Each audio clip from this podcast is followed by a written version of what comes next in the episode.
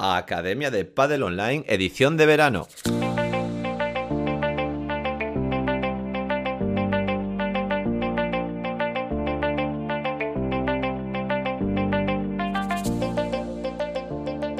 Hola a todos y todas, soy Jaime Barral y os doy la bienvenida una semana más a la Academia de Padel Online, el programa de podcast para entrenadores y gestores de padel.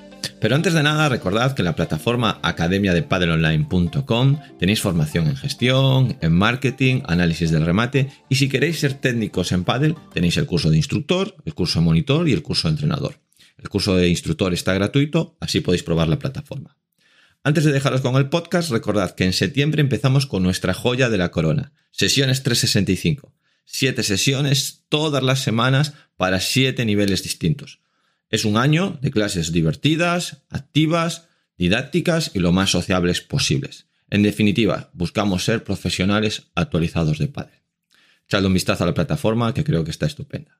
Y sin más, os dejo con esta edición de verano una recopilación de los podcasts más estupendos de temporadas anteriores.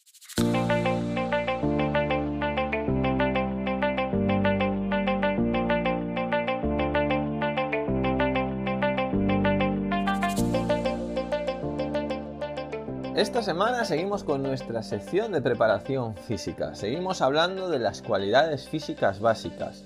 Hoy toca fuerza. Ya vimos en anterior programa, eh, la resistencia, y hoy vamos a ver la fuerza. Es muy importante, a ver, normalmente, eh, bueno, en muchos deportes y también en el pádel, eh, se fue de un modelo mucho más bioenergético, es decir, entender la preparación física, entender estar en un buen estado de forma, a tener buena resistencia, a ser capaz de aguantar los partidos, el entrenamiento basado en salir a correr, bueno, en sudar, más pensado en los sistemas energéticos, en el sistema bioenergético. Pero la tendencia ha ido a irse hacia la parte más neuromuscular, hacia la parte más de la fuerza y de la velocidad. Buscamos jugadores de pádel que tengan una buena ah, velocidad, que sean jugadores rápidos. Ya vimos en la resistencia que no, al final la resistencia de pádel no es la cualidad física básica más importante. Tenemos que aguantar bien los partidos, tenemos que aguantar... Obviamente que si un jugador o jugadora eh, pues está practicando muy poco deporte y a nivel amateur, bueno, pues sí que se va a ahogar, le va a faltar oxígeno, le van a tener las piernas cansadas, no va a aguantar un partido, pero bueno, ya a un nivel medio o alto eh, no es por lo que vas a destacar, por esa cualidad física de ser capaz de aguantar un partido. Hablaremos de resistencias, pero de otro tipo de resistencia, eh, más resistencias a, los tipos de fuerza, la fuerza explosiva, por ejemplo. Eso por un lado, es decir, hemos ido de un modelo bioenergético a un modelo eh, más neuromuscular, más de fuerza y de velocidad, que eso es con lo que nos tenemos que quedar. Como entrenadores, al final no vamos a tener que ser preparadores físicos, para eso ya hay un rol de preparador físico, pero sí que tenemos que entender eh, lo que es importante para nuestro, para nuestro deportista y por otro lado poder trabajar y colaborar con un preparador físico y entender un poco de dónde sale pues esa energía con la que le pegamos a, a la pelota. ¿Qué es fuerza? Primero, tener claro qué es fuerza. Cuando hablamos de fuerza, hablamos simplemente de esa capacidad de tensionar. Capacidad de tensionar intramuscular, porque no va a ser contraer el músculo, extender el músculo, eso nos va a liar, sino la capacidad de, crear tensión. Es decir, yo puedo crear tensión moviéndome o sin moverme, puedo estar sentado en una silla y apretarme, ponerme tenso y, apretar los músculos y eso es fuerza. ¿Vale? Veremos varios tipos de, como un poquito de culturilla general sobre la fuerza eh, para empezar, para ponernos eh, bien sobre el terreno y luego ya vamos a lo específico de pádel. Tipos de contracciones que tenemos que saber como entrenadores de pádel. Están las míticas isométricas, es decir, voy a hacer unos abdominales, pues en vez de estar para arriba y para abajo, me quedo ahí parado en el medio, ¿vale? Y haciendo fuerza con los abdominales. O pongo un ejemplo, por ejemplo, imaginaos que lleváis una bolsa en el brazo, ¿vale? Lleváis una bolsa de la compra y subís la bolsa, una flexión de codo o una mancuerna y la dejáis ahí parada. Eso es isométrico, es decir, el músculo ni, se, ni, va en una dirección ni va en, la otra, ¿vale? Luego tenemos La concéntrica, imaginaros que cuando hacéis los abdominales es subir, ¿vale? Cuando subís, estáis haciendo fuerza concéntrica, estáis acortando el músculo. Cuando subís la bolsa o una mancuerna con una flexión de codo, el bíceps se va acortando, eso es concéntrico. Pero cuando bajo, fijaros, la mancuerna o la bolsa está haciendo fuerza hacia abajo. Siempre tengo que estar, que esta es la más difícil de entender, siempre tengo que estar haciendo fuerza hacia arriba. Si yo, cuando tengo una mancuerna arriba, hiciese fuerza con el tríceps en vez de con el bíceps, bajaría la pesa disparado. Es decir, imaginaos, tengo una pesa de 10 kilos en la mano y hago fuerza para bajarla. Es decir, en la otra, en el otro sentido. ¿Qué conseguiría? Bajar la pesa muy rápido. Si la quiero ir bajando poco a poco a la velocidad que yo quiera, tengo que seguir haciendo fuerza hacia arriba. Pero el músculo se está estirando, el bíceps ya no se encoge, se estira. Eso se llama excéntrico. El músculo se estira, pero sigue teniendo tensión el músculo. En los abdominales igual. Imaginaros que yo hago fuerza con los lumbares. Subo hasta las rodillas y cuando voy para atrás, en vez de ir bajando poco a poco, hago fuerza con los lumbares hacia atrás. Me daría un golpe contra el suelo, contra la colchoneta. Bajo poco a poco, ese poco a poco sigo haciendo fuerza en el mismo sentido de cuando subía, pero como no hago menos fuerza, voy bajando y se van estirando. Las cargas excéntricas tienen un, problema o un peligro, que es que si yo contraigo el músculo y el músculo se está estirando, voy a conseguir, bueno, pues que pueda haber pequeñas roturas eh, fibrilares, ¿vale? Luego tenemos distintos tipos, ¿vale? Otra cosa importante, distintos, distintos tipos de tensión muscular. Tenemos, voy a ir poniendo ejemplos, la, la básica, la tónica, la de, se llama tónica, ¿vale? Fuerza tónica, que es, bueno, hacer fuerza básicamente, como cuando haces ah, pesas, cuando haces un press de banca. Imaginas, voy a poner un ejemplo con la sentadilla. A mí me ponen una barra eh, en... Eh, cargo una barra ahí en el cuello, ¿vale? Y mm, bajo abajo y me levanto ahí y subo poco a poco y, voy haciendo fuerza en las piernas para levantar esa barra, ¿vale? Esa sentadilla. Fijaos, sentadillas con las dos piernas y me levanto. Eso sería eh, tónica. Luego tenemos la tónico explosiva, o sea, fuerza explosiva. La fuerza explosiva sería, fijaros, en estoy ah, sin la barra, ¿ya? Y hago un salto arriba, es decir, sin nada, sin barra. Ya no es esa fuerza lenta que voy subiendo, que voy venciendo la carga, sino un salto. Es una fuerza explosiva. imaginaros, bajo, flexiono, estoy abajo parado y el músculo, ¡pum!, sale disparado para arriba. Esa sería fuerza explosiva. De esa vamos a tener mucha en. De la otra no, es decir, la otra no tenemos cargas muy grandes. Al final, eh, lo que pesa una pala no es para podernos hacer pesas, en realidad. Ya veremos si hacemos pesas o no, pero digo, no hay nada, no hay ningún, no hay ningún objeto pesado para que sea fuerza tónica. Pero fuerza explosiva sí que tenemos mucha. Después tenemos la fuerza elástico-explosiva. Es decir, ya utilizamos la parte elástica del músculo.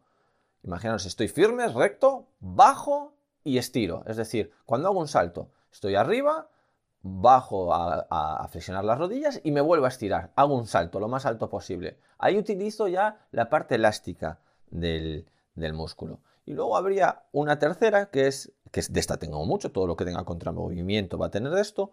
Y luego va a haber una elástico explosivo reactiva, que esta ya es, bueno, eh, la más potente. Es decir, Imaginaros que ese salto, en vez de hacerlo desde firme, de poner recto, bajar y subir, no, me subo a una silla, a un, a un, escalón, a una silla, salto al suelo y luego salgo. Ahí se, se activa el reflejo miotáctico y da un tirón y aún tengo más fuerza. De los tres impulsos, de los tres saltos, ¿vale? Con la barra con el que menos saltaría sería con la barra de peso, ¿vale? Me pones 100 kilos y tengo que subir, subiría poco a poco, no saltaría ni siquiera. Después el salto desde cuclillas, o sea, desde rodillas flexionadas. Después el salto con un contramovimiento, es decir, de arriba abajo, ¿vale? Estoy estirado, bajo y subo. Y luego el salto que sería eh, subido a una silla, bajo eh, y salto, ¿vale? Porque ahí se, sumaría la fuerza explosiva, la fuerza elástica y la fuerza eh, reactiva. ¿Importante esto? Sí, porque hay que entender que según qué golpes, unos golpes serán más fuerza explosiva, uno, por ejemplo, caigo de un remate y salgo a por una pelota. Ahí se va a producir fuerza eh, elástico explosiva reactiva, todas, vaya a salir disparado. ¿vale? Hago una volea firme, bueno, va a ser más fuerza explosiva. Hago un remate con contramovimientos, va a ser más elástico explosiva. Esas van a ser los tipos de fuerza. Que tenemos que entender que según cómo trabajemos los movimientos, con pesas, sin pesas, utilizando según qué material, pues se va a trabajar más la fuerza eh, tónica, normal, más la explosiva, más la elástico explosiva o la más la elástico explosiva reactiva. ¿A nosotros cuál nos interesa? Pues fundamentalmente la explosiva y la elástico explosiva. Son las que más tenemos, más tenemos eh, que, trabajar. ¿Cómo se manifiesta esta fuerza en el pádel? Bueno, como vimos en el, como vimos en, la, en el análisis de la resistencia, pues también vamos a hacer un análisis de qué movimientos y qué tipos de golpeos tenemos en, el pádel, ¿vale? A ver, vamos a tener tipos de fuerza. Si ya entramos en algo más funcional, en vez de ya entrar en si, luego lo veremos, si hipertrofia, si fuerza máxima, si fuerza explosiva, bueno, vamos a ver, oye, otra división más funcional que a mí me gusta más, eh, ¿Qué tipos de fuerzas hay? Bueno, pues una es la de desplazamientos, ¿no? La fuerza de desplazamientos, eh, fijaros, yo cuando juego al pádel tengo que arrancar hacia adelante, volver hacia atrás cuando me tiran un globo, salir, ir para atrás para recoger un remate. Fuerza de desplazamiento. Es decir, voy a tener que hacer ejercicios donde tenga que tirar del tren inferior porque necesito desplazamientos. Pero ¿cómo son esos desplazamientos? En el pádel tengo que correr, ¿vale? Tengo que tener, eh, correr 30 eh, metros, no, porque la pista como mucho mide 10 y ni siquiera tengo que correr 10, 5, 6, lateralmente, incluso 1, 2, prácticamente nada. Entonces, ¿cómo son los desplazamientos en el pádel? Fijaros, si vemos los desplazamientos, os hablo de 5 minutos de trabajo, ¿eh? cogemos un partido de pádel, 5 minutos de trabajo, ¿cuántos desplazamientos hay? Pues mira, laterales en 5 minutos de trabajo, de partido, hay, eh, según un estudio, 16 14. Es decir, el 52% de los desplazamientos son laterales y el otro 50%, el otro 50 son eh, hacia adelante o hacia atrás. Bueno, fundamentalmente hacia, hacia adelante. 13, 13 eh, movimientos hacia adelante y 1,36 hacia detrás. ¿vale? En este estudio, pocas veces tuvieron que ir a, buscar un globo. Entonces, la gran mayoría de los desplazamientos que vamos a tener que trabajar son desplazamientos cortos laterales y desplazamientos hacia adelante. Hay muchísimos desplazamientos hacia adelante en 5 minutos de trabajo. Muchísimos desplazamientos hacia adelante. Después, saltos. Otra cosa que tenemos que hacer, otro tipo de fuerza que tenemos en el pádel es el salto. Tenemos unos mini saltos que son los split step. Hay muchos split step cortitos. Ese saltito que al final de hacer tantos saltos eh, se cargan las piernas, hacemos en 5 minutos, hacemos 7,57 split step, ¿vale? Y luego hacemos saltos parales mats en 3 ah, saltos cada 5 minutos. Aún son bastantes saltos, 3 saltos cada 5 minutos, 2,86. Luego giros. Otra cosa que hay que trabajar es el giro. Bueno, cada 5 minutos pues hacemos un giro, un giro y medio sobre el pie izquierdo y sobre el pie derecho. Es decir, eh, bueno, pues un giro cada 5 minutos sobre el pie izquierdo y un giro cada 5 minutos sobre el pie derecho. ¿vale? Entonces, estas, estas fuerzas, digamos, aquí hablaríamos del tren inferior. Cuando trabajamos tren inferior, ¿qué tenemos que trabajar? Por ejemplo, cuando trabajemos en la zona más eh, dirigida, más específica de pádel, pues hay que trabajar desplazamientos con aceleraciones y desaceleraciones, hay que trabajar saltos y hay que trabajar giros. Estas tres cosas las tenemos que trabajar. No simplemente ir a la máquina de, pesas y hacer cuádriceps, isquios o hacer prensa. No, así no trabajamos la fuerza de piernas. La fuerza de piernas es salgo corriendo a por una pelota a la red, freno, salgo a por un remate, salgo hacia adelante a por una chiquita, me tiran un globo, voy atrás y salgo de pared.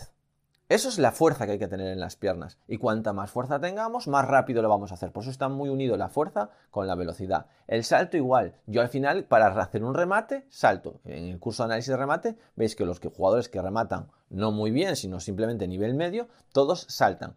Al final, si estoy haciendo 2,86 eh, saltos, 3 saltos cada 5 minutos, es decir, tengo que tener fuerza, porque al final, cuando juego una hora y media, pues voy a hacer una cantidad de saltos que se me van a cargar las piernas. Entonces, por lo tanto, tengo que trabajar desplazamientos, saltos y giros. ¿vale? Fundamentalmente en este orden, más desplazamientos, después saltos y por últimos giros, que es lo que menos se da, pero trabajarlo todo, ¿vale? Fuerza de giro. Todo de la parte de abajo. Vale. Otra parte, otro bloque muy importante, por un lado tendríamos la parte de abajo del cuerpo con esas tres y luego tendríamos la parte de arriba que sería los golpeos.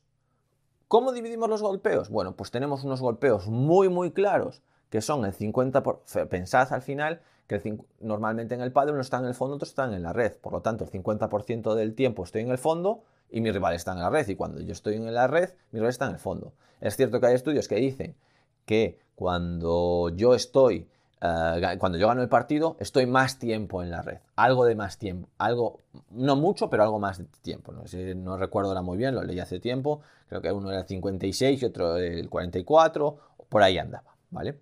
Pero al final, bueno, tengo que trabajar mitad de tiempo, golpes de fondo, derechas y reveses, salidas de pared, ¿vale? Y tengo que trabajar mitad de tiempo, golpes de red, volea de derecha, volea de revés y remate. Vale. ¿Cómo son los golpes? Fijaros, hay varios estudios, ¿eh? Yo estuve repasando los estudios que hay y hay varios, ¿vale? Eh, con jugadores profesionales, ¿qué se vio? Fijaros, de drive. Drive eh, diferencia entre directo e indirecto, es decir, con paredes o vallas, o directo, que es una derecha directa. En 5 minutos solo dieron dos. Dos, o sea, el 1,84% de los golpes totales. E indirecto, saliendo de pared o de valla, el 15%. Quizá esto es porque tienen bastante nivel y a ese nivel no se deja casi nunca que el jugador pegue directo. Ya hecho con chavales jóvenes, 15, 16 años, se, vio, también es cierto, directo menos, un 11,80% de los golpes del partido eran derechas directas, e indirectas saliendo de valla el 20%, fijaros, un 20% saliendo de pared o de valla. 20% de los golpes. De revés, eh, en los profesionales se vio que daban 2,83 golpes y de directos e indirectos 16. ¿Qué queremos decir con esto? Fijaros, en profesionales el 2,60 de los golpes es eh, directo y el 14%, que es muy parecido a la de derecha, que es igual derechas que revés, prácticamente igual, eh, indirecto. Sin embargo, en, jugadores que no eran profesionales, ya hubo más golpes de revés directos. Es decir, ¿qué quiere decir? Que en jugadores ya no de no tanto nivel se le juega el 15% de las bolas al revés para que pegue directo. El 11% a la derecha, el 20% para que salga de pared de derecha y el 8,33% para que salga de pared de revés. Bueno, estos son datos, bueno, este estudio, os, eh, digo, este no sé si es el de Carrasco, este es un estudio de José Ignacio Prieto Quesada, Salvador Llana, eh, José Olaso y Pedro Pérez, ¿vale? Es en inglés, eh, lo buscáis, se, publicó una revista muy importante, en la Journal of Human Sport and Exercise, y bueno, pues aquí os, os lo explica todo y aparte hace un muy buen análisis, ¿vale? En red, bueno, en red no, porque el smash también mete los smash saliendo de pared, pero bueno, son muy poquitos, que son smash indirectos, ¿vale? Que, hacen, a bueno, aún, hicieron bastantes en este, en este estudio, un 2,30%, bueno, son bastantes, ¿vale? Eh, smash directos, un 17% de los golpes. Hay muchos smash en el pádel, ¿vale? En el de jugadores no profesionales, un 12% de Smash. Hay más en el, en profesional que en el pádel no profesional. Globos. Saliendo de pared, un 20%, un 20 en pádel profesional, por eso hay tanto remate. ¿vale? En pádel no profesional, saliendo de pared, un 1,80. Y, y, directos, un 1% en pádel profesional y un 2,95%. Es decir, cuanto menos nivel tenía en el análisis de los jugadores no profesionales, mucho menos globo. Bueno, esto coincide perfectamente con lo que sabemos de pádel, es decir, los jugadores cuanto menos nivel tiene, más juegan por abajo y menos globos tiran. Por lo tanto, menos veces salen de globo, por lo tanto, menos rematan sus rivales. Bueno, en general, ¿vale? Y luego volea. Volea el 25% en los dos casos. Es decir, el 25, eh, reglas generales, ¿vale? El 25% de los golpes son voleas, tanto en jugadores profesionales como jugadores no profesionales. Es decir, hay que trabajar mucho la volea, la fuerza para la volea, para aguantar las voleas de un partido. El smash, bueno, el smash al final, en los profesionales aproximadamente hacen un 17% SMART y los no profesionales un 12% de SMART. Es otra de las cosas importantes. Y el otro 50% del trabajo, que es de fondo, pues se divide eh, prácticamente igual entre la derecha y el revés. ¿Qué pasa? Que sí que es cierto que eh, los profesionales lo hacen derechas y reveses más saliendo de pared y los no profesionales más directos en general, ¿vale?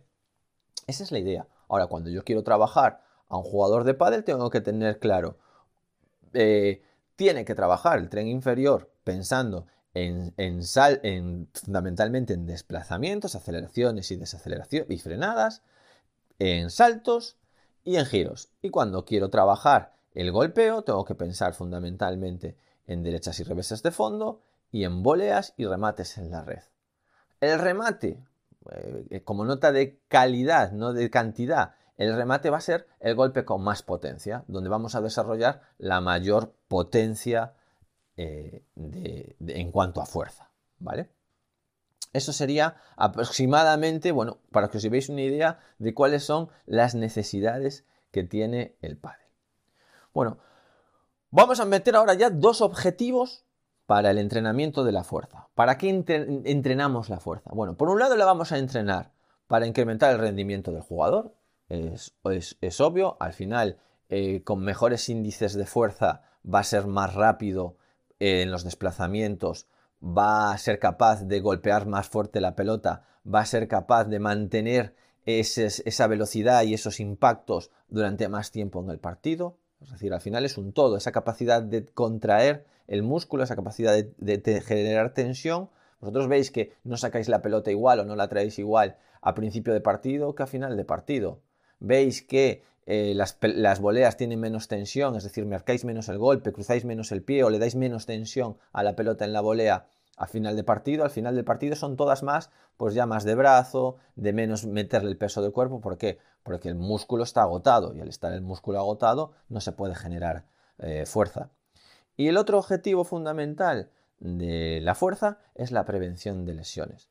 Ah, eh, no le vamos a dedicar hoy mucho tiempo, no le vamos a dedicar a la prevención de lesiones porque dedicaremos un, un capítulo del podcast solo a la prevención de lesiones, pero pensad más o menos en general que nosotros tenemos articulaciones que son bastante, eh, digamos, mm, lesivas en, el pádel, que es el codo, cuando os conocéis problemas de codo, tendinitis de codo, hombro también, típico eh, tendinitis en el codo por esa, esa desaceleración que se produce en las rotaciones. Pensad que tenemos unos rotadores internos y externos en el golpeo. Los rotadores internos son los que golpean y los rotadores externos los que frenan ese desplazamiento. Y por lo tanto, esos manguitos rotadores que lo frenan en excéntrico, eh, pues se van micro rompiendo y al final esas micro roturas generan lesiones, generan, bueno, pues tendinitis y hay problemas. Tenemos problemas de rodillas, el trabajo, este trabajo profilático de prevención de lesiones tiene que tender a, digamos, a tener una estabilidad en el core, en la parte del abdominal, el cinturón abdominal, el lumbar, porque se producen ahí muchos desequilibrios y es la parte que transmite la fuerza del suelo a, digamos, hasta el final de la pala. Bueno, en general lo que tenemos que tener claro es que vamos a hacer un trabajo de fuerza eh, para no tener lesiones y para tener el cuerpo lo más compensado posible, que se me olvidaba, al final es un deporte asimétrico, es decir, golpeas con una parte del cuerpo, por lo tanto la otra parte hay que hacer trabajo compensatorio eh, por muchísimas cosas. Hay, músculos también que, tienen, tienden más a estar tensos y hay músculos que tienden más eh, a estar elongados, retraídos y elongados, ¿vale? Entonces eso hay que compensarlo. Pero bueno, no le vamos a dedicar mucho tiempo hoy a la, a la prevención, eh, sino que nos vamos a centrar más pues, en el rendimiento y en, la, y, en la, y en, la, mejora, ¿vale? Eso es lo que, vamos, lo que vamos a ver hoy. Bueno, ahora vamos a ver cómo mejorar esa fuerza, ¿vale? Para mejorar la fuerza, digamos que tenemos, os voy a poner un ejemplo que se me ocurrió, que bueno, yo creo que puede estar bien. Vamos a, tener, digamos, tres maneras de mejorar la fuerza. Unas maneras más estructurales, unas maneras más nerviosas y otras más relacionadas con la parte del estiramiento del músculo. Maneras estructurales, ¿vale? Vamos a pensar, fijaros en el brazo, ¿no? En el brazo vamos a hacer eh, tres músculos solo, venga, el pectoral. El pectoral, imaginaos un remate, el pectoral es el encargado eh, de mover el brazo, ¿no? El hombro. Luego, fijaros en el codo, pues vamos a hablar de los tríceps. Esa extensión del tríceps, ¿vale? Va a hacer que golpeemos la pelota. Y luego en la muñeca, el, yo que sé, el antebrazo hace pues la flexión, ¿vale? Esas tres zonas, ¿vale? Pectoral, el tríceps y el antebrazo, ¿vale? Cuando vamos a pensar que cada una de esas zonas es una habitación, una habitación con eh, alumnos sentados, o sea, personas sentadas en una silla. Entonces en el pectoral tengo a 10 personas, ¿vale? 10 personas sentadas en la silla. En el tríceps tengo otras 10 personas y en el antebrazo tengo otras 10 personas, ¿vale? Lo que van a intentar es hacer un aplauso a la vez. Es decir, dan un aplauso, ¿vale? Y cada persona tiene una potencia, vamos a poner un ejemplo, de un decibelio. Es decir, vamos los del pectoral, yo también estoy con ellos. Venga, vamos a aplaudir todos a la vez. Si aplaudimos todos a la vez, conseguiríamos un máximo de 30 decibelios. Si hay alguno que aplaude antes o aplaude después, pues se conseguiría menos. Y el tríceps igual, vamos a aplaudir todos a la vez. Otros 10 decibelios, eh, son 10 en cada uno. ¿eh? Y en el antebrazo, otros 10 decibelios. Si aplaudimos las tres articulaciones bien, los tres músculos bien, eh, a la vez, conseguiríamos 30 decibelios. Eso sería lo máximo que podemos conseguir, ¿vale? Lo máximo que podemos conseguir. Entonces, cuando queremos hacer una mejora estructural, lo que podemos hacer básicamente es o conseguimos que en esa habitación, ¿vale? Con una mejora es o conseguir más gente, ¿vale? O que sean más fuertes. Es decir, podemos conseguir o que haya, imaginaos en el pectoral, quiero ganar más fuerza en el pectoral. A mí con generar 10 decibelios de pectoral bueno, esto no sería en decibelios, ¿eh? si hablásemos de fuerza, hablaríamos en newtons y tal. Pero bueno, para que se entienda lo del sonido, ¿no? Si quiero generar más de 10 decibelios con el pectoral, lo que tendría que hacer es conseguir más personas allí. Es decir, venga, en vez de ser 10 sentados en una silla, vamos a ser 20. Invito a más gente y somos 20. Ahora aplaudimos los 20 a la vez, ya generé 20 decibelios ahí. O podría decir, bueno, en vez de poner a personas que generen un decibelio, voy a poner a unos, unas tiarronas o a unos tiarrones fuertes que en vez de generar un decibelio por cada aplauso, generen dos decibelios. ¿vale? Entonces ya pasaría con 10 personas, conseguiría 20 decibelios. Bueno, lo que sí se sabe es que eh, es muy probable que no se pueda conseguir más gente, aumentar el número de fibras, ¿vale? Fibras fuertes es decir, de, fibras, cada uno somos una fibra, ¿eh? cada persona que aplaude, aumentar más microfibras. Lo que sí podemos hacerlas es más fuertes, a base de entrenar, a base de mover eh, peso, conseguiríamos esa, se llama hipertrofia eso. Al final, ¿qué consigue la hipertrofia? Que haya eh, microfibras con más volumen, más grandes, más fuertes, estaría yo sentado ahí, estaría más, más, sería una fibra mucho más fuerte y haría un aplauso en vez de un decibelio del doble, de dos decibelios. ¿vale? Entonces ya hubiésemos mejorado, mejorado la fuerza de los, mm, a base de hipertrofia. ¿La hipertrofia cómo se trabaja? Pues de una manera muy sencilla. Hay un método que, lleva muchísimo tiempo, que es el 10x10. ¿Queréis hacer hipertrofia de pectorales? O os vais al press de banca, os ponéis allí con unas pesas y tenéis que levantar 10 veces el peso que podáis, pero ni 11 ni 9. Es decir, yo puedo con 80 kilos 10 veces. Pues cojo, pongo 80 kilos y cuando llego a la 9 no puedo. Bueno, pues lo bajo a 78. No, soy, no estoy para 80. 78, llego a la 10. Bueno, hago la, hago la 11. 10 y media, 11. 79. Tiene que ser que hagas 10 y descansas un muy poquito tiempo, tiene que estar el músculo muy agotado y haces la siguiente, descansas un minuto. Y así haces pues 10 repeticiones y eso lo haces 10 veces. Y por hoy entrenaste los pectorales, ¿vale? Eso es la hipertrofia. Venga, ¿qué, es, qué otra manera hay de mejorar estructuralmente?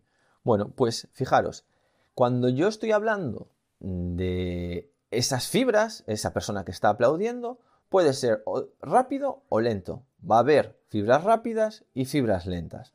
Por ejemplo, los, corredores de maratón suelen tener fibra lenta.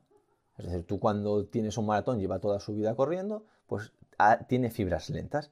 Y los velocistas, los de 100 metros lisos, tienen muchas fibras rápidas. Se ha visto que más o menos las fibras rápidas de un corredor de maratón son el 30% y las de un sprinter el 75%. ¿Dónde estaría en el pádel? Bueno, 60, 50, 60% es lo que tenemos que buscar. O sea, tenemos tendencia, tendríamos que tener tendencia hacia fibra rápida, fundamentalmente. Hombre, no somos velocistas, no trabajamos. Si veis los entrenamientos de los velocistas, es todo el rato, o sea, un velocista no se pone a correr, eh, a, dar una, a correr una hora en la vida, ¿vale? Porque lo que necesita un velocista es siempre estar cuidando que esas fibras rápidas. En general, lo que se puede hacer es que hay unas fibras intermedias que pueden tender a ir hacia la fibra rápida o hacia la fibra lenta según el tipo de entrenamiento. Entonces, si yo le exijo al músculo que se contraiga muy rápido y solo hago cosas donde le digo, venga, vamos a aplaudir rápido, vamos a aplaudir rápido. Bueno, ahí voy a conseguir la tendencia que esas fibras sean, las intermedias, sean rápidas. Y si le digo, vamos a aplaudir una hora, vamos a estar una hora aplaudiendo, ¿vale?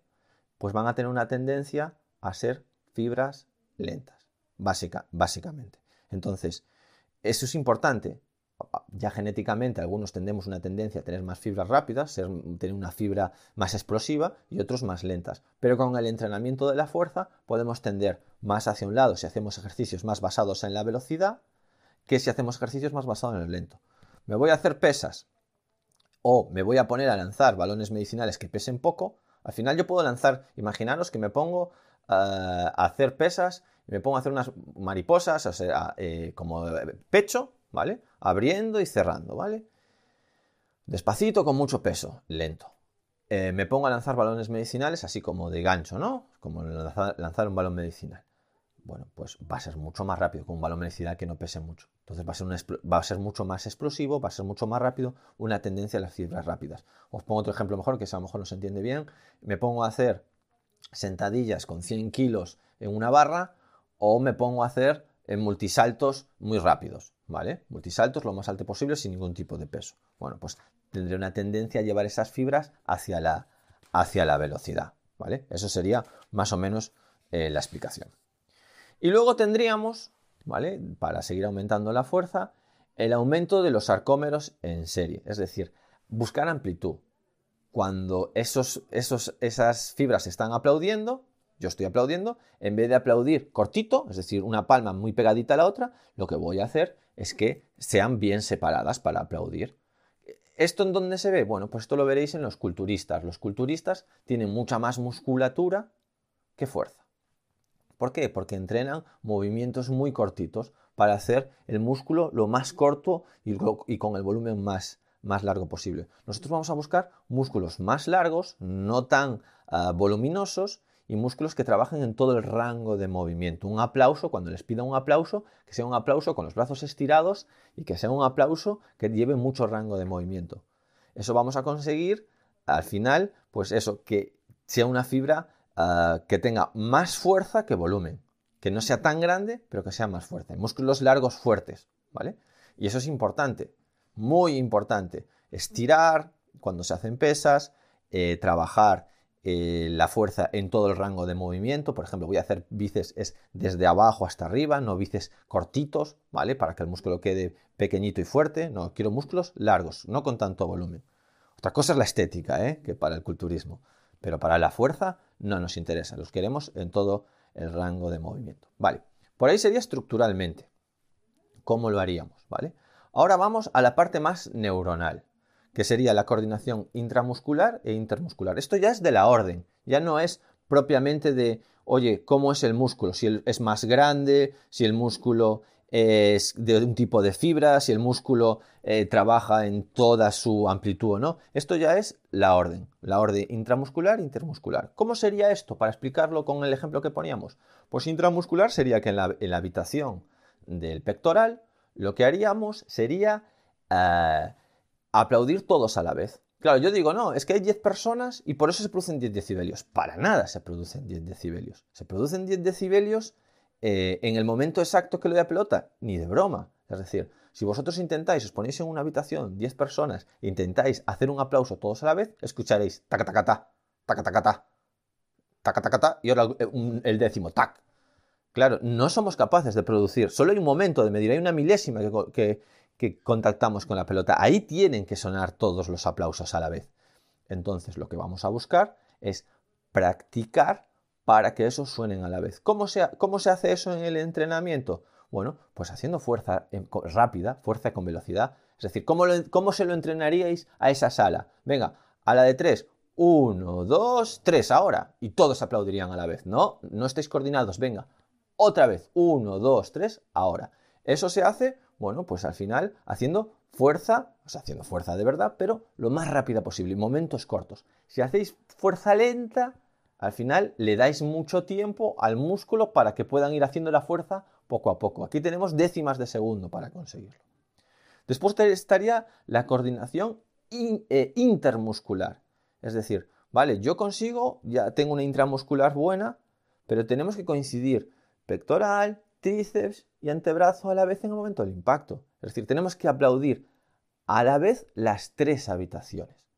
¿Vale? Y eso solo se puede conseguir llevando la fuerza a la técnica. Es decir, si yo entreno con pesas, si yo entreno, venga, voy a entrenar los, los cuádriceps, voy a entrenar los isquios, voy a entrenar el pectoral, voy a entrenar eh, los bíceps, voy a entrenar los tríceps, los entrenas por separados, no vas a conseguir que en el impacto a la vez los tres se pongan a hacer la fuerza, que, justo se produzcan los 10 decibelios del pectoral, los 10 decibelios del tríceps y los 10 decibelios del antebrazo para conseguir 30 decibelios. No, lo que conseguirás será, suena el pectoral, luego cuando ya está acabando de sonar el pectoral empieza algo del tríceps y luego algo del, del antebrazo. Y al final, ¿cuántos decibelios? 15 decibelios, la mitad.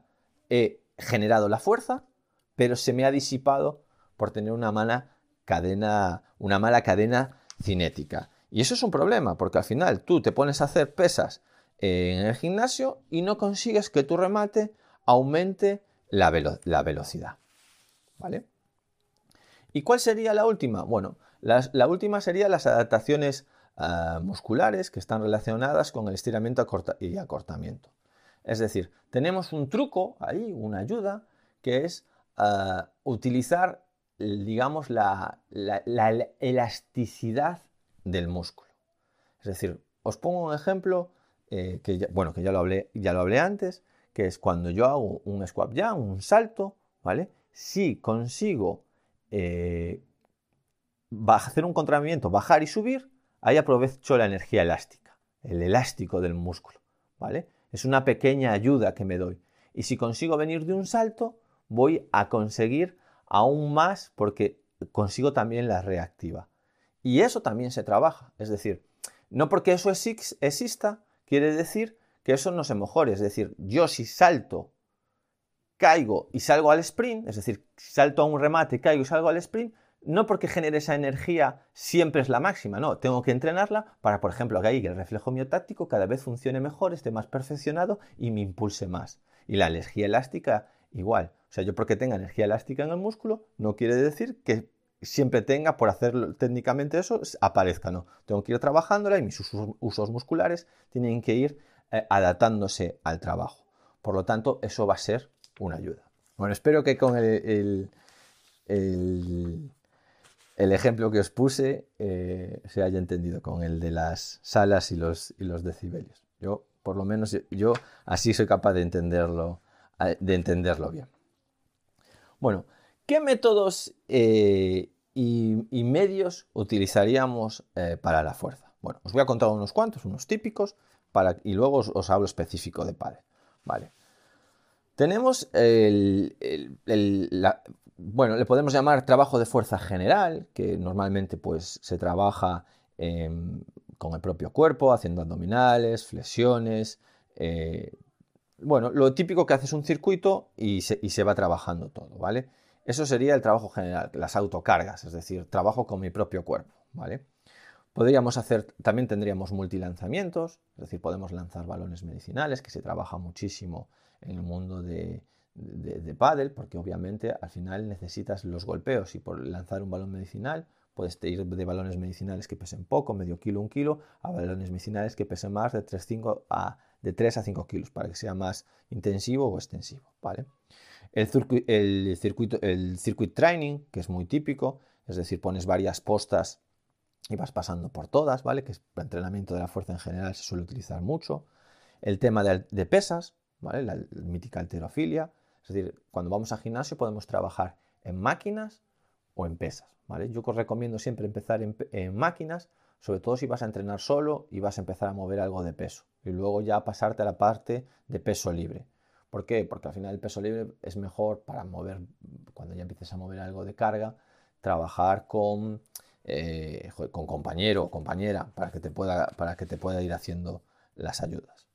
Luego otro método típico es el bodybuilding, ¿vale? El, bodybuilding está pensado pues más para la hipertrofia, para hacer, digamos, para generar masa muscular, y bueno, pues al final son circuitos. El 10x10 que os dije antes es uno típico. También se puede hacer eh, pues 8 ejercicios al 60-80% de la carga, 6 a 10 de repeticiones, 3 series. Bueno, hay muchos métodos. O sea, ponéis bodybuilding en internet y encontraréis mil maneras de trabajarlo, ¿vale? Pirámides invertidas, pirámides crecientes, decrecientes, bueno, mil sistemas, ¿vale? Podéis trabajar con multisalto, es decir, eh, todo el tema de poner aros, ir saltando con pierna derecha, pierna izquierda, eh, eh, dos piernas, todos esos ejercicios de multisalto también se utilizan muchísimo en el, en el padre. Trabajo de, ahí trabajas, bueno, lo que se le llama toda, la, toda la fuerza explosiva elástico-reactiva. Y luego la pliometría, ¿vale? Bueno, la reactiva sería con la pliometría, que es hacer todo eso, pero bueno, ya desde saltas una valla, caes, saltas otra valla, caes, saltas una valla, caes. O sea, venir de saltos para utilizar esa fuerza reactiva. Y también podría utilizarse lo que es la electroestimulación, ¿vale? Eso, bueno, no se trabaja tanto, pero es, funciona bastante bien, sobre todo para el aumento de fuerza máxima.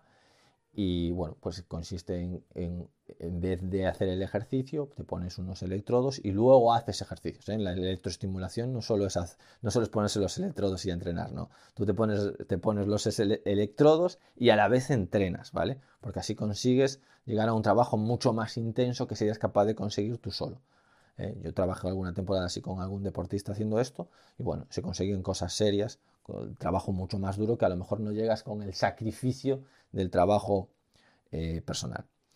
Luego, ya más relacionado a lo mejor con la velocidad, pero sí que es importante, serían los sprints, ¿vale? Cuando trabajo fuerza, ¿puedo meter sprints? Obviamente. A lo mejor hago unas sentadillas y salgo en sprint. Después, dices, ¿es velocidad? Sí, pero bueno, en conjunto es un trabajo de fuerza porque tiendo más a la, tensión y no al, hacerlo rápido, ¿vale? Las cuestas lo mismo, ¿vale? Subir cuestas para el trabajo de, piernas del tren inferior, de las salidas, es muy importante. Y arrastres, arrastres de trineo. Bueno, hay, varias cosas. Luego os contaré un poquito también más a base de, de, de. Lastres también se pueden utilizar, es decir, eh, todo lo que es tobilleras. Eh, también podéis utilizar eh, los elásticos, las típicas gomas, ¿vale? Para poder hacer fuerza. Bueno, y en general también hay alguna de, utilizar, por ejemplo, la funda de la pala, sin obviamente sin el puño, que ahí también podéis hacer, las mancuernas para los golpes. Bueno, luego os cuento unas ideas para, para, para finalizar y, y ya lo vemos, ¿vale? Entonces, bueno, eh, ¿cuáles serían las bases, ¿vale? Si, queremos hablar de, si queremos hablar de, fuerza en pádel, eh, ¿cómo la entrenaríamos, ¿vale? Y con esto ya vamos dirigiéndonos hacia el final. A ver, Recordáis que cuando hablamos de resistencia hablábamos, bueno, pues hay una parte del año que es un entrenamiento pues más general, luego hay una parte del año que es un entrenamiento pues más eh, dirigido, ¿vale? Y hay una parte del año que es más de competición, más específico, ¿vale? Entonces, entrenamiento general, ¿vale? Que aquí es donde entra siempre la duda para los preparadores físicos, que es, ¿le hago fuerza máxima? ¿Le hago, eh, ¿le hago hipertrofia? Bueno, ¿qué se suele decir? Y, bueno, tiene sus pros y sus contras. A ver, la fuerza máxima, en general, es importante porque luego vas a ser capaz de hacer fuerza rápida, o sea, necesitas aumentar tus niveles de fuerza, ¿qué es la fuerza máxima? La fuerza máxima es cuánto soy capaz yo de levantar, yo que sé, de press de banca de pecho. O sea, si solo levantase una vez, o cuánto soy capaz de hacer una sentadilla, cuántos kilos. Pues de press de banca soy capaz de levantar 100 kilos. ¿vale? Bueno, pues si vamos a trabajar al 40% de tu fuerza, lo trabajaríamos con 40 kilos. Entonces, principio de temporada, en fases de generales, aumentar la fuerza máxima. Hoy, ¿cuánta fuerza tiene mi jugador, mi jugadora? Voy a aumentársela. ¿vale? Luego también se habla de trabajar hipertrofia, o sea, la fuerza máxima se trabaja, bueno, no nos metamos mucho en eso porque esto ya sería más de preparados físicos, se trabaja con eh, pocas repeticiones, cinco series, tres repeticiones, por ejemplo, para hacer fuerza más. Quiero hacer pecho, pues hago tres repeticiones, pues el máximo que pueda mover de pecho en tres repeticiones, pues imagínate una persona que mueve 100 kilos, pues 80 kilos en tres repeticiones, o 90 kilos en tres repeticiones. Y lo repito cinco veces, descansando bien, lo repito cinco veces, ¿vale? Ahí trabajo la fuerza máxima. También trabajar un poco la hipertrofia. ¿Por qué la hipertrofia? Bueno, pues para tener menos lesiones, para tener un músculo más vasto, para sobre todo eh, los que, chavales y chavalas que estén ahí en adolescencia y que tengan que coger un poco de cuerpo. Bueno, eh, coger mucho cuerpo no nos vale, porque al final tú qué quieres, fuerza rápida eh, o, mucha fuerza pero con mucho peso. Al final imagínate tú eres un escalador y te interesa pesar mucho para poder escalar. No, lo que te interesa es tener una fuerza pero que tu cuerpo no haya cogido muchos kilos. Por lo tanto, no es bueno hacer hipertrofia. Es más, lo de la fuerza máxima para que después tener fuerza veloz, ni siquiera todos están de acuerdo, porque eso sí que sería cierto, o muy cierto, ¿vale? Si moviésemos cargas pesadas en el pádel, ¿vale? O más pesadas pero es tan limviana la pala que al final mm, parece que no hay una relación entre la fuerza máxima y la fuerza velocidad. Pero bueno, para que lo sepáis en general, si encontráis un preparador físico que a principio de temporada eh, les hace eh, fuerza máxima y les hace algo de hipertrofia, bueno, no estaría mal del todo, ¿vale? Y si no se lo hace, también no estaría mal del todo. Vais a encontrar preparadores que sí que hagan eso y vais a encontrar preparadores físicos que no lo hagan, ¿vale? Entonces, los dos, los dos son válidos, ¿vale? Porque no está claro, claro, claro del todo. Y, bueno, lo que sí es cierto es que si solo os encontráis preparadores que hagan fuerza de hipertrofia y fuerza máxima, eh, pocos saben de preparación física de padre. Yo os digo porque eso siempre va a ser un trabajo mucho más pequeño que el resto. Entonces, en la parte general, ¿qué se suele trabajar? Bueno, fuerza general, por el tema preventivo, por tener un estado de forma general, luego algo de fuerza máxima, ¿vale? Y luego algo de hipertrofia. Eso es en la parte general y ya nos, ya nos olvidaríamos. ¿Cómo lo podemos trabajar? Bueno, primero eso todo se suele trabajar con pesas, ¿vale? Y fundamentalmente se aconseja mucho, por ejemplo, yo he trabajado mucho, pues esto de, las arrancadas, el dos tiempos, al final levantar pesas, e, en esto son muy, muy buenos, ¿vale? Cuando, cuando, cuando alguien va a CrossFit, todos estos ejercicios que hacen de CrossFit con pesas y todo eso, bueno, ellos, ellos controlan mucho de todo esto ellos sí que es cierto que al final los ejercicios que tienen que hacer sí que necesitan fuerza máxima para ser capaces de hacerlo. Pero claro, pensad que en el CrossFit hay que manejar unos kilos muy grandes, por lo tanto sí que necesitan fuerza máxima. No es lo mismo que el pádel. Vale, luego cuando ya nos iríamos, ya pasamos esa fase general de hacer pues circuitos de abdominales, de flexiones, de sentadillas, después de haber hecho una temporadilla de pesas. ¿A qué nos vamos? A la parte ya más dirigida, que ya se vaya pareciendo más al pádel. Entonces, ¿hay que empezamos a hacer? Bueno, lanzamientos de balón medicinal. Hay que hacer esta segunda fase serían lanzamientos de balón medicinal más pesados.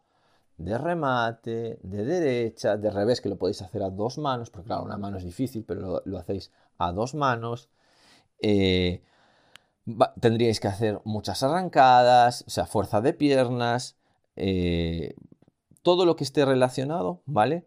Con el, digamos, con el movimiento del pádel.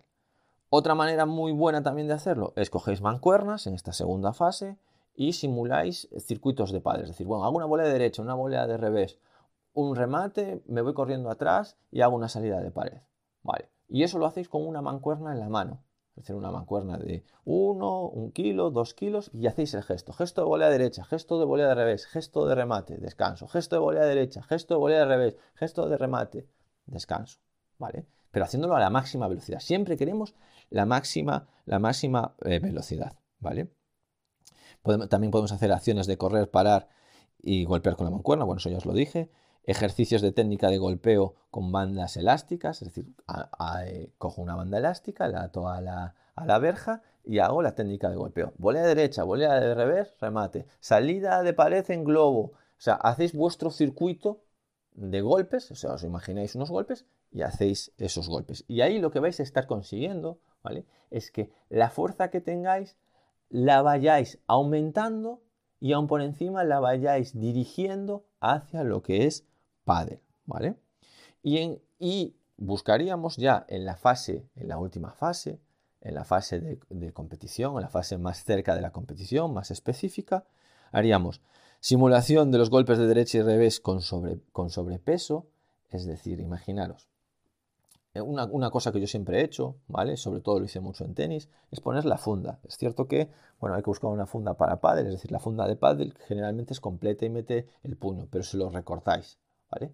Y con eso podéis hacer, porque claro, ahora no pasa el aire de la pelota, y con eso podéis hacer el gesto del golpeo, y ese gesto que vais a hacer de golpeo, ¿vale? Lo que vais a conseguir es que no pase el aire y que haya mucha más resistencia.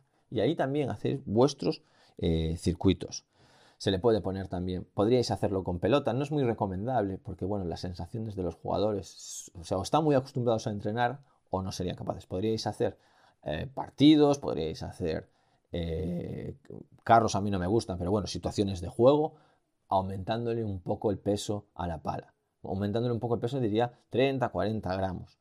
Pero tenéis que tener mucho cuidado porque al final al deportista ya sabéis que si le cambiáis eso, si no está acostumbrado, si está acostumbrado y luego hace clac, vuelve a su pala y, sigue jugando como siempre, lo podéis hacer. Si es el típico jugador que se come la cabeza o jugadora que se come la cabeza por cada cambio, que todo le molesta, si le cambiáis el peso de la pala. Y sobre todo si viene el preparador físico a cambiar el peso de la pala y el entrenador no da el ok o el entrenador no le acaba de gustar, eh, pues puede ser que en el próximo torneo no meta una. Por lo tanto, hay que tener mucho cuidado. O los acostumbráis ya desde el principio o es mejor nunca tocar eh, su, digamos, su técnica o su, material eh, ideal. ¿Vale? Luego también podéis utilizar sobrepeso, es decir, poner un sobrepeso, prefiero incluso que pongáis un sobrepeso en la muñeca que juega el pádel.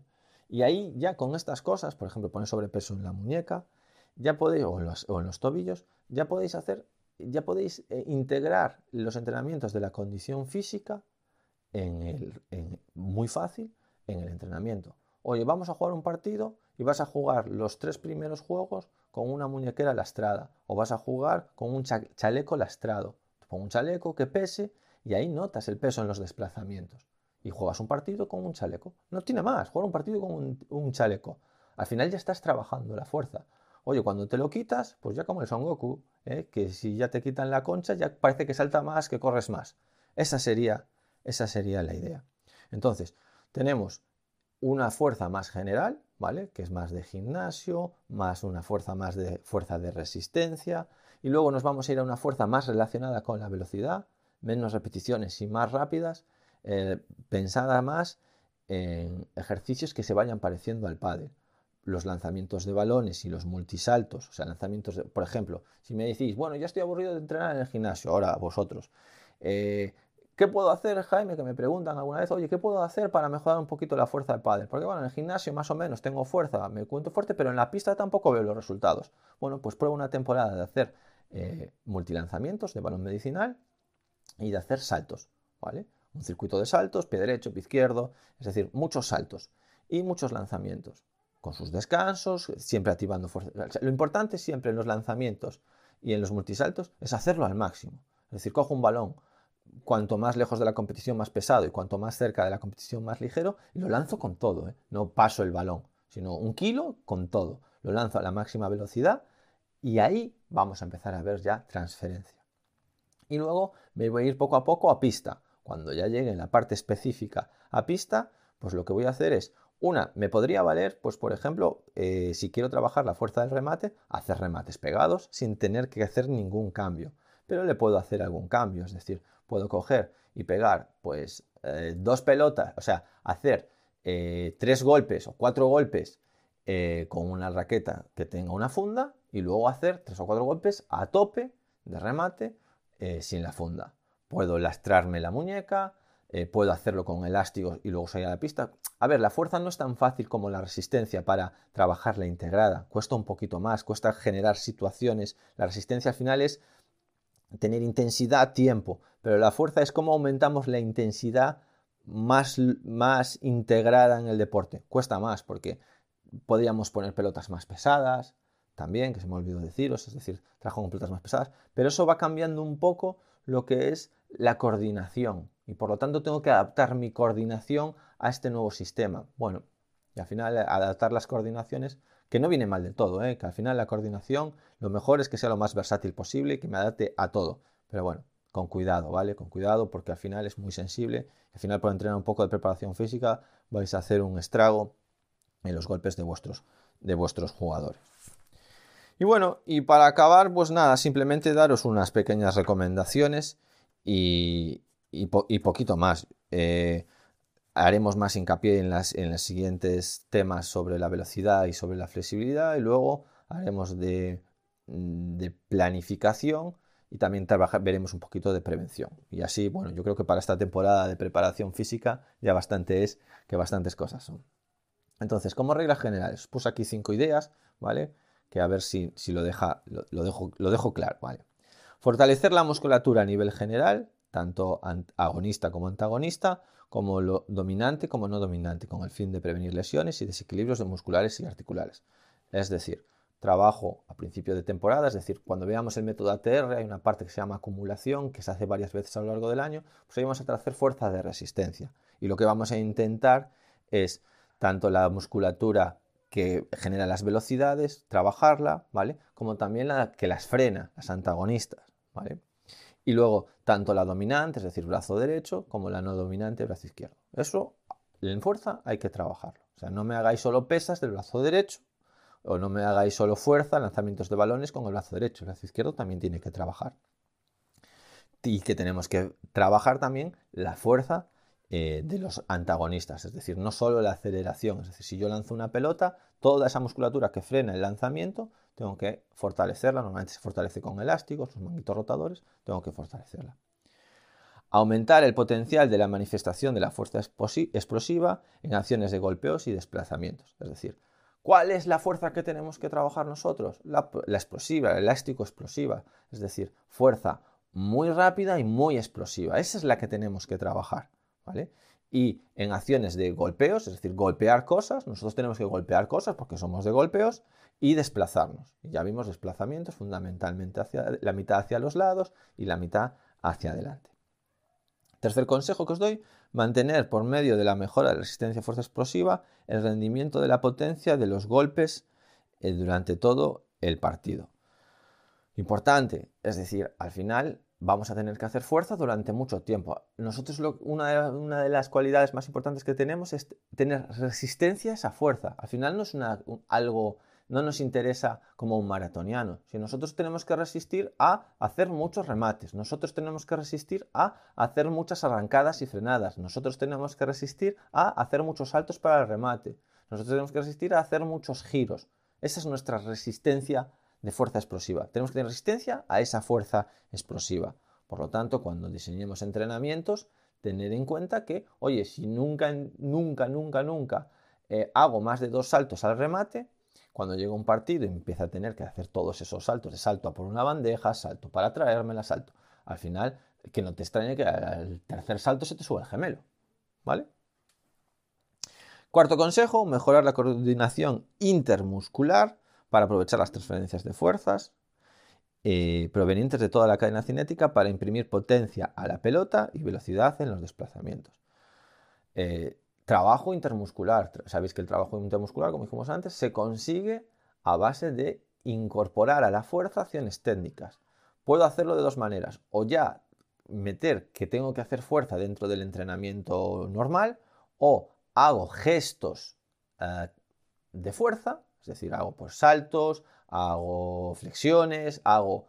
Y al momento, ¿vale? Imaginaros, quiero trabajar el pectoral. Hago 10 eh, 5 eh, flexiones, 6 flexiones, ¿vale? Rápidas, muy rápidas, en el caso de que pueda, sino con rodillas o como pueda, pero tienen que ser muy rápidas. Y luego hago 3 remates. Y así lo que consigo es rápido que el cuerpo se dé cuenta que tiene que coordinar esa fuerza que sabe hacerla, la tiene que coordinar en técnica, en remate. ¿vale?